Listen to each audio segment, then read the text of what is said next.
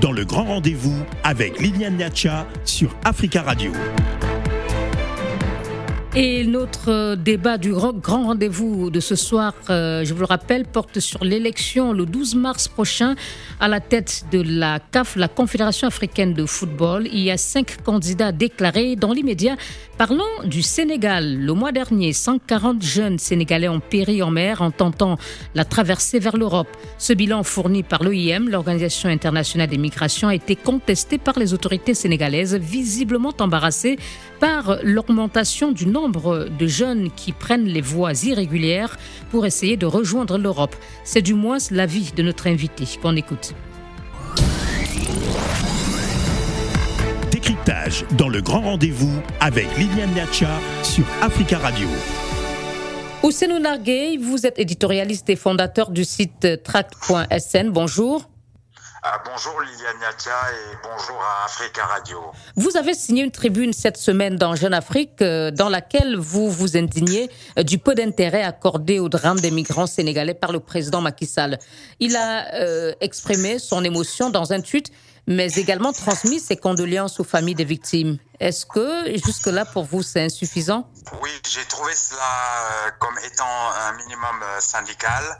Euh, le président, en plus, s'est trompé. Il n'avait peut-être pas la bonne information en parlant d'une dizaine de jeunes. Il y en a 140, selon le décompte de l'OIM, l'Organisation internationale des migrations. Donc, de mon point de vue, ça méritait au moins, je pense, un deuil national. Et mm, selon vous, qu'est-ce que cela illustre? Je pense euh, que l'immigration clandestine, par des moyens aussi euh, périlleux, et aussi euh, inorthodoxe que des pirogues, euh, c'est un peu la mauvaise conscience effectivement du gouvernement sénégalais. Et, et ça entre en collision avec euh, la promotion qu'ils font de la destination Sénégal comme étant une opportunité économique pour les investisseurs du monde entier. Je crois que là, il y a une dissonance cognitive du gouvernement euh, qui a du mal à prendre en charge cette question de l'immigration clandestine, alors que dans le même temps, ils font la promotion d'un plan Sénégal émergent qui dit que le Sénégal sera émergent en 2035 euh, et que dans le même temps, euh, en, août dernier, le président Sall était devant le patronat français à vanter le, les, opportunités dans les domaines, les secteurs euh, du pétrole, de l'or, etc., pour dire vraiment que euh, le, le, Sénégal et plus largement l'Afrique n'était pas la, la, la, face obscure du monde qu'on pense. Donc, à vous, à vous entendre. Il y a une tentative de minimiser. Euh, on a entendu un haut fonctionnaire, le directeur de l'emploi, dire que le taux de chômage n'est que de 6,8% au Sénégal, alors que la CIA, à qui on peut faire confiance quand même, dit que le taux de chômage est de 48%.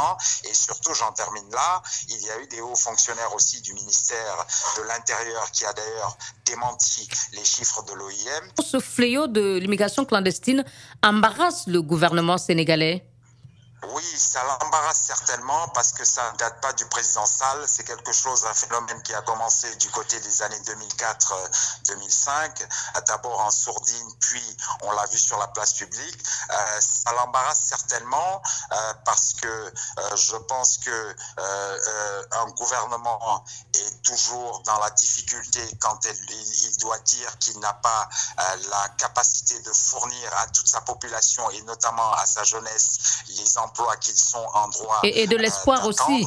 Donc je pense qu'ils sont effectivement embarrassés. Simplement, le président a quand même annoncé, il a un mécanisme de financement de projets d'entrepreneuriat pour les jeunes et les femmes, que ce mécanisme-là, l'ADER, délégation à l'entrepreneuriat rapide, accordera une priorité au projet des rescapés et des personnes tentées par cette immigration clandestine. Mais je pense effectivement que le gouvernement est embarrassé et ne sait pas par quel bout prendre ce qui est finalement un phénomène de société.